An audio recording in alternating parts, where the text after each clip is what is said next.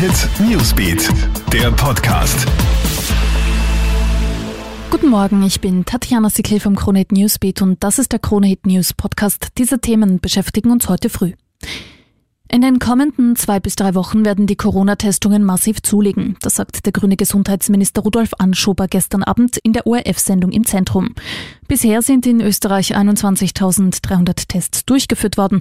Immer wieder wurde die Kritik laut, dass viel zu viele Verdachtsfälle einfach nicht getestet werden. Unter anderem kam die Kritik von der Weltgesundheitsorganisation WHO. Das soll sich jetzt schrittweise ändern, so Anschober. Generell kann zu den bisherigen Maßnahmen gesagt werden, die Ausbreitung des Virus verlangsamt sich zwar, dennoch müssen wir vorsichtig bleiben.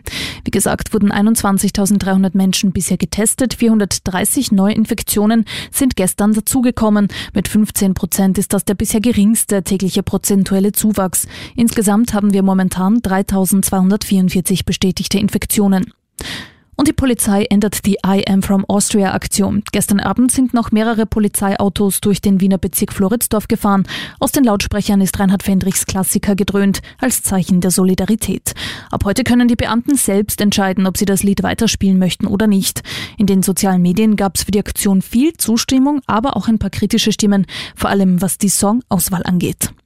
Das war's auch schon wieder. Up to date bist du immer im Kronehit Newsbeat auf Kronehit.at und natürlich in diesem Podcast. Krone Hit Newsbeat, der Podcast.